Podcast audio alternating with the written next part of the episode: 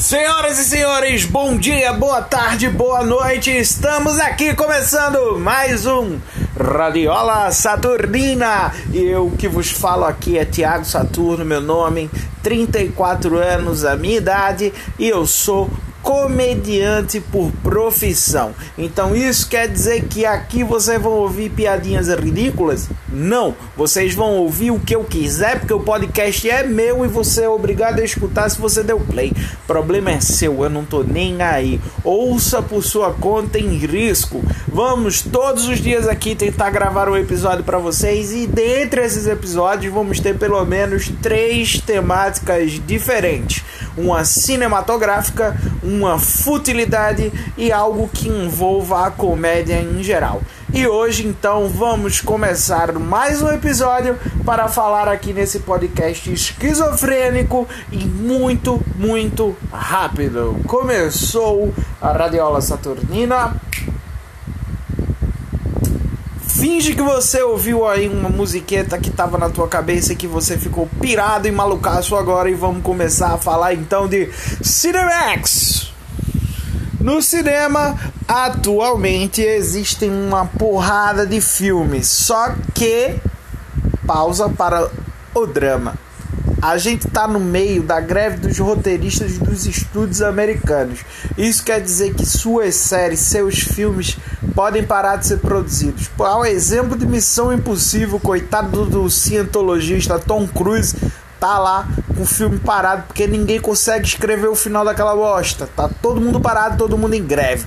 Os roteiristas pedem melhores salários, pedem melhores créditos e a prova de que até no país mais do mundo o sindicalismo fala mais alto. Então não tem para onde correr quando as pessoas se organizam e desejam muito uma coisa, elas vão atrás e foda-se o sistema que está sendo aplicado porque todo o poder emana do trabalhador e do povo. Sim, aqui um comunismo na sua cara, toma aí e lambe essa.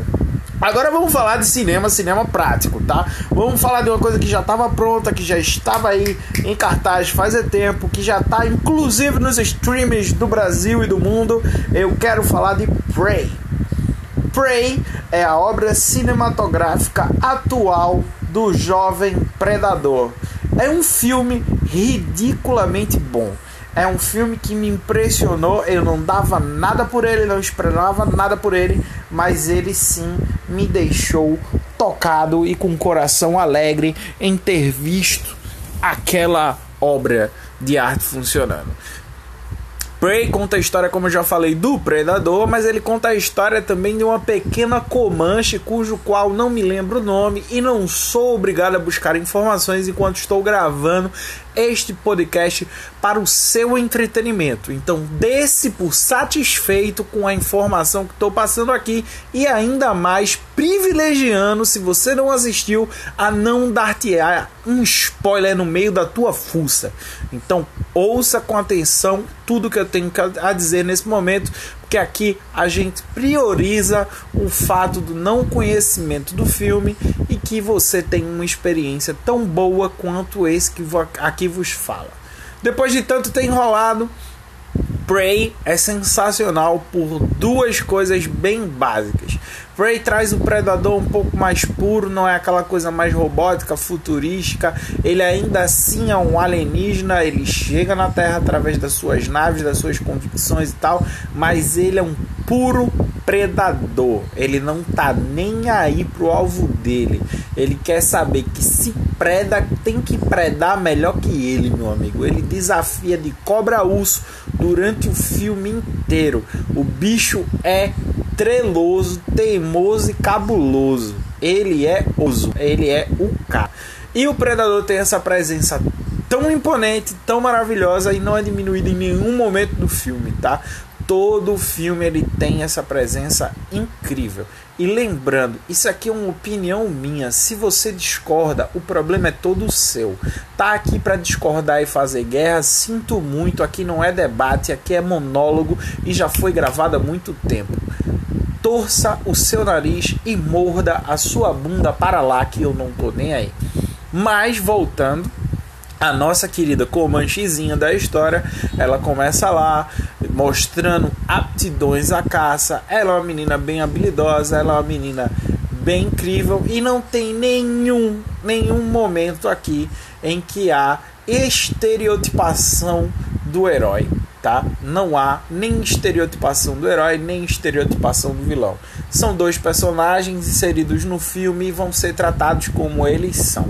Um que usa toda a sua força para predar outros seres, outro que usa tudo que conhece e o que tem para viver a sua vidinha de boa. Então não vai esperando aquela coisa pragmática de um herói fortão ou de uma heroína fortona e gostosuda que vai ter que não não tem isso aqui. Todo mundo tá em natura, tem suas falhas, tem sua presença, tá tudo muito legal.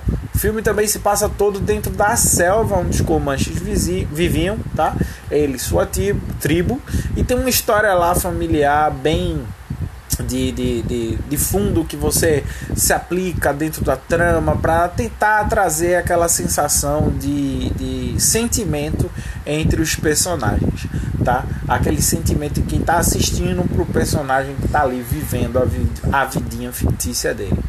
Prey tem cena de ações, cenas de ação, perdão, pelo erro de, de, de, de não sei qual o erro, mas Prey tem cenas de ação satisfatórias tá? São cenas bem legais que chegam até muito próximo ao gore clássico e um gore bem gostosinho de se ver, tá?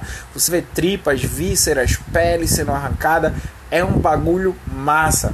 Não é tão assustador porque como eu tô dizendo aqui, pra mim ele se aproxima mais do gênero de ação, mas ainda assim dá para você ficar impressionado com a, as nuances que apresentam dentro do, do, do filme, tá? Tem uns errinhos de CGI aqui e ali, mas a gente entende que pode ter sido, sei lá, um After Effects que renderizou errado, ou pode ter sido um Core i7 que deu pau, ou até um Xeon, uma workstation dos caras que não renderizou bem, mas isso também não ofusca muito o filme, tá? A história do filme é bem legal. O roteiro não apresenta muitos diálogos profundos ou aprofundados ou longos ou nada disso, porque o filme se volta muito para ação, então o bagulho que você vai ouvir mais é a galera correndo, arfando durante a corrida, ou suspirando, ou gritando, ou berrando porque teve um membro decepado ou algo do tipo. Mas ainda assim, quando você tem a oportunidade de desfrutar um pouco do roteiro do filme, você acaba tendo uma certa empatia com os personagens e até uma antipatia com outros personagens e começa a compreender. Existem momentos no filme que você, que já é um pouco mais cinéfilo, mais um pouco viciado, começa a, a participar da trama da forma que, tipo, hum, vai acontecer isso. Aí acontece, aí você dá aquele estalar de dedos e você diz, eu sabia que ia acontecer, e aí você tem esse sentimento de que você acabou de ativar o seu modo Sherlock Holmes. Mas o filme em si é um filme bom para a caceta.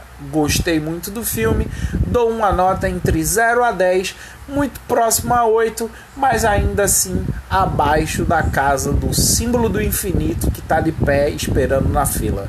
Mas eu acho que ele fica ali entre o 7,5 e 7,8, porque o filme é bem legal e divertido. Você que não assistiu, assista Prey, que ele é bem legal. E agora vamos de notícia inútil, de coisas fúteis, de coisas de celebridade, porque eu gosto de falar, eu gosto de aprofundar nesse, nesse, nesse mundo. Tá? Vamos lá, a parte fútil desse, desse querido History Podcast aqui é sobre a menina Anitta, mas não diretamente a menina Anitta, mas ao foco que deram a Anitta que não precisavam ter dado dois queridos, dois jovens geração Z, TikTokers e influenci influenciadores digitais, dois ma maravilhosos, duas maravilhosas crianças, frutas, frutos. Nossa, como eu tô errando e engasgando, perdão. Vamos recomeçar. Dois queridos, dois queridaços, frutos da geração TikToker esses maravilhosos jovens de hoje, influenciadores que se enganam com milhões de seguidores, achando que todos eles são parte de sua família, que chegam lá e dizem assim: e aí família, e aí tropa? Essa galera que fala com giro idiota que dá vontade de bater na cara até ele perder a porra da configuração que ele tem no rosto. Mas enfim, não quero ser violento, tá? Mas esse tipo de jovem que tá aí hoje espalhado pela internet, gosta de opinar e gosta de dar a opinião dele e, quiçá, pensa até que não terá nenhuma rebordosa devido às suas opiniões registradas em vídeo, em áudio ou qualquer coisa do tipo. Eis que aí surge a menina Anitta para não fazer completamente nada e os caras levarem uma belíssima de uma rasteira. Tô falando de um carioca que mora nos Estados Unidos e parece que a rede social dela era o carioca gringo, o que não faz sentido nenhum, porque ele teria primeiro que ser gringo para morar no Rio de Janeiro e não ao contrário. No máximo ele é um americano carioquês. É isso, ele é o Zé Carioca nos Estados Unidos. Estou voltando para Disney. E voltei. É isso. Mas enfim, esse querido, ele foi até as redes sociais e disse que lá nos Estados Unidos, nos Estados Unidos, os amigos que são americanos atribuem às brasileiras a má fama, não sei da onde ele tirou isso, que é má fama, de serem é, garotas mais assanhadas, mais levadas, meninas mais perigosas, a velha piriguete, né? Então ele atribuiu a responsabilidade dessa imagem que os americanos têm da brasileira para a cantora Anitta. Porque, pasmem, ela usa roupas curtas e rebola a bunda. e claro que os Anitters estavam antenados, ouviram ali aquela orelhinha deles, coçou, foi quente, foi a orelha esquerda, eles puxaram, o cara mordeu a língua, eles foram lá atrás e acharam o querido e chegaram para lá e disseram o seguinte: vamos banir esse cara do TikTok é porque ele falou bosta e eles fizeram o serviço dele. Houve uma chuva de denúncias sobre o TikTok do cara, sobre a publicação do cara. O TikTok foi investigar e depois de um tempinho o cara perdeu a conta dele com mais de 1 milhão e 400 mil seguidores. Apareceu, claro, numa rede social reserva, numa conta reserva da rede social, informando que tinha perdido um ano e meio de trabalho, estava muito chorando e tal, tudo mais. E eu tenho duas coisas a dizer para esse querido nesse momento. A primeira é todo trabalho que a gente tem, um dia a gente vai ser demitido e precisa recomeçar. Considere essa perca do seu TikTok, da sua rede com 1 milhão e 400 mil seguidores, como uma querida demissão por um erro fatídico que você cometeu, que foi mexeu com quem estava quieto e nem te conhecia. Então, mano, não tem necessidade nenhuma de você falar por Anitta, porque aí se engloba na segunda coisa, mas que eu vou deixar para falar depois de falar do segundo caso, que foi uma querida, uma maravilhosa menina, uma menina linda, muito bonita mesmo. Ela é bonita, ela até é bonita. Assim, por os padrões éticos que a sociedade impõe, ela é uma menina vista como bonita, enfim. Mas ela é ideologicamente é, enviesada, tá? Ela, ela vai pelo viés ideológico cristão, ela é evangélica, nossa, que, que coisa incrível. E ela foi falar também da Anitta, dizendo que a Anitta era o grande epicentro do mundo da safadeza e da é, sexualização feminina no país. E novamente a Anitta foi coroada como a rainha da impureza, da safadeza, da liberdade feminina para a mulher ser o que ela quiser e dançar rebolando a bunda e meter a raba no chão.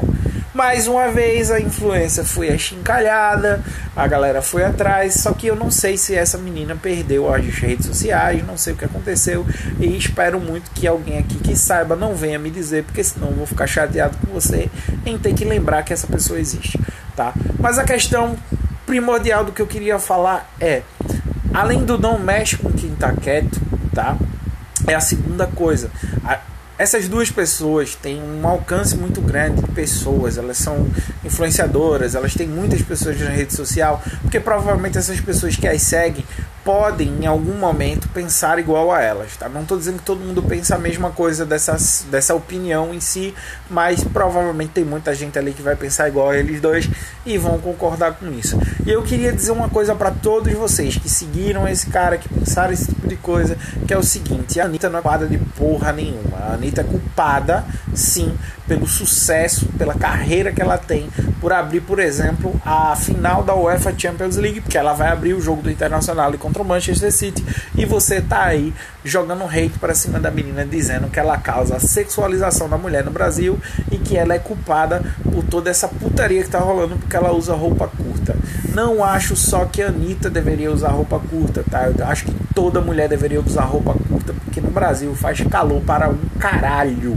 E se eu, como homem, posso tirar minha camisa e andar por aí para poder o calor dar uma aliviada, acredito também que as mulheres podem andar com roupas curtas e quiçá, quem sabe, a nossa mente pode avançar para um momento que a mulher vai finalmente se livrar das amarras da sociedade, daquele sutiã infernal, desgraça que só faz a mulher sofrer e vai poder algum dia andar de brusinha na praia sem ter um olhar cruzado de um homem tabacudo que não sabe o que é um peito.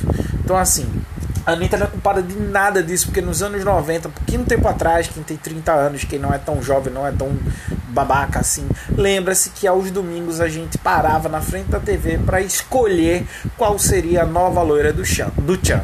E nesse, nesse tipo de escolha a gente estava numa configuração em que ela tinha que ser loira, claro, era a nova loira do Chan, e que também ela estava com um short enfiado dentro de suas nádegas e rebolando para todo o Brasil, uma câmera dando um closes escandalosos em suas partes nadegais, digamos assim. E ainda tinha a cereja do bolo, que era no coração da tarde de domingo, o nosso querido Gugu Liberato, que Deus o tenha, o homem que não sabe cair, o homem que não sabe ter queda de audiência.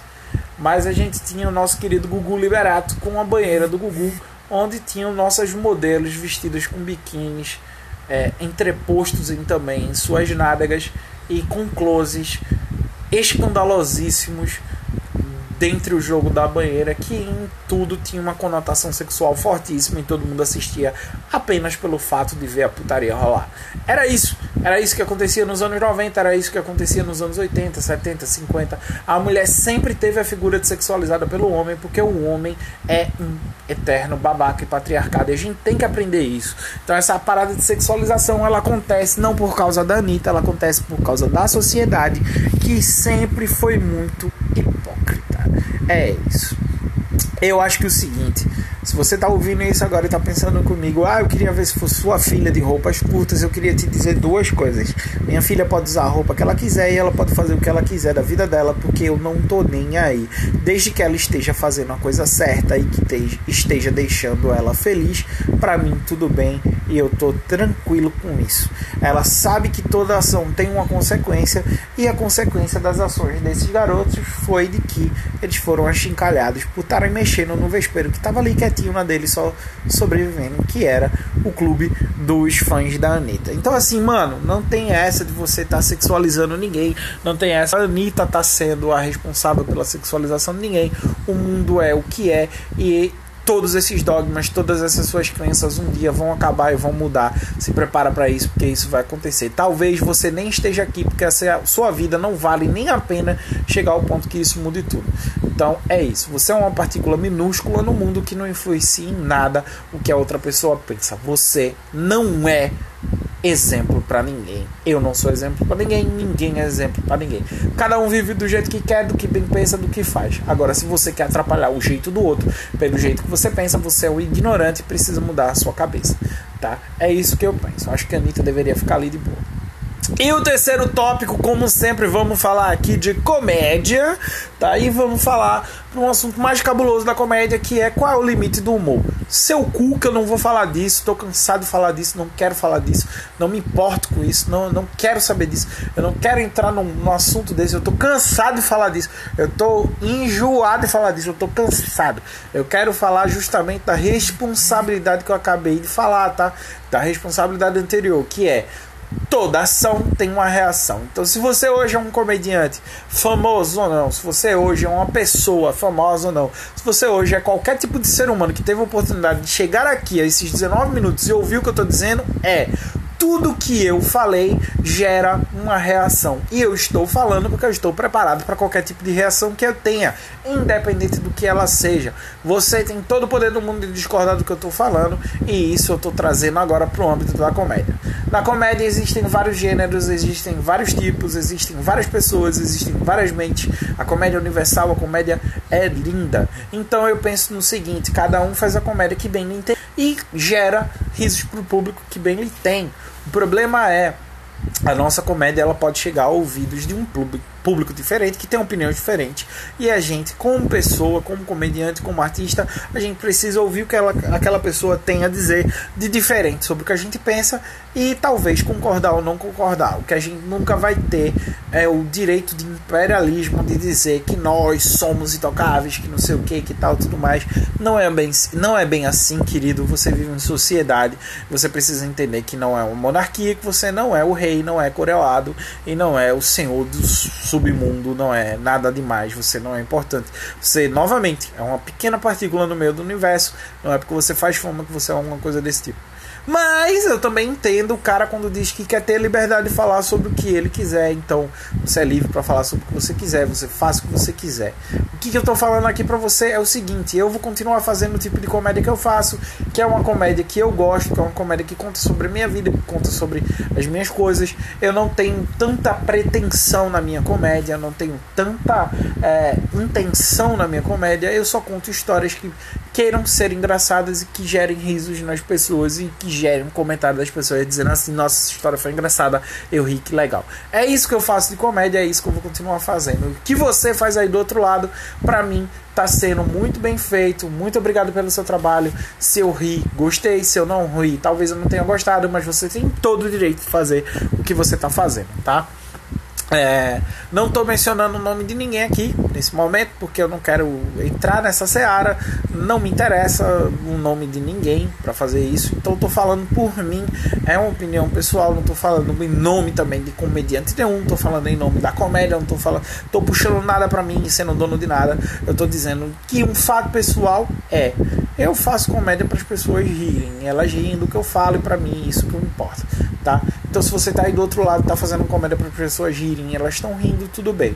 Agora, se a polícia bater na frente da sua casa, ou o Ministério Público for na sua casa, aí, meu amigo, você vai ter que pensar um pouquinho no que você fez e vai ter que agir de acordo com isso, tá? O mundo é esse, o mundo é, é cheio de, de troços e armadilhas para lhe pegar, mas é assim que o mundo é, tá bom?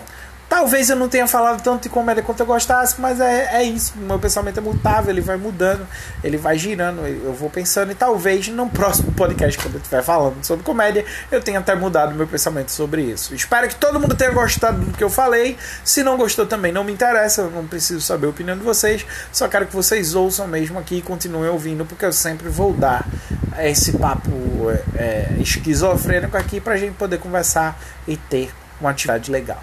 Amo todos vocês, talvez alguns não, mas quiçá se a mentira te agrada, para mim eu tô feliz.